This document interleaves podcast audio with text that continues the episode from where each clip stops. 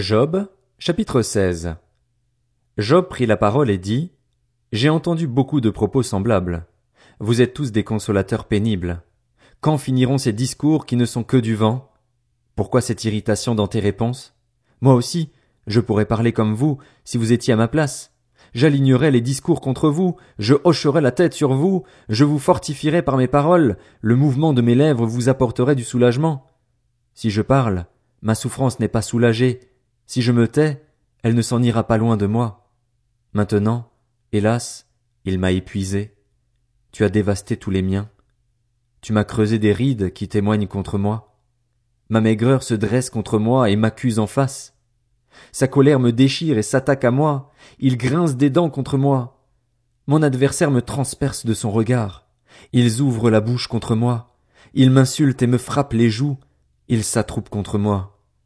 Dieu m'a livré au pouvoir d'un gamin, il me jette entre les mains des méchants. J'étais tranquille et il m'a secoué.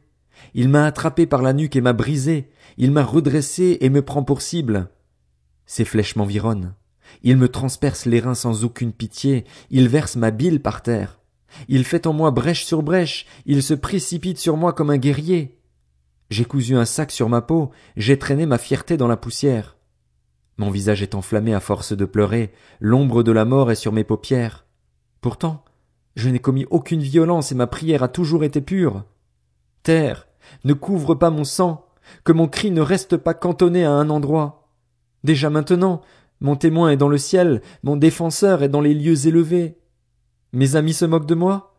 C'est Dieu que j'implore avec larmes. Puisse-t-il être l'arbitre entre l'homme et Dieu, entre l'être humain et son ami? En effet, encore quelques années seulement, et je m'en irai par un sentier d'où je ne reviendrai pas.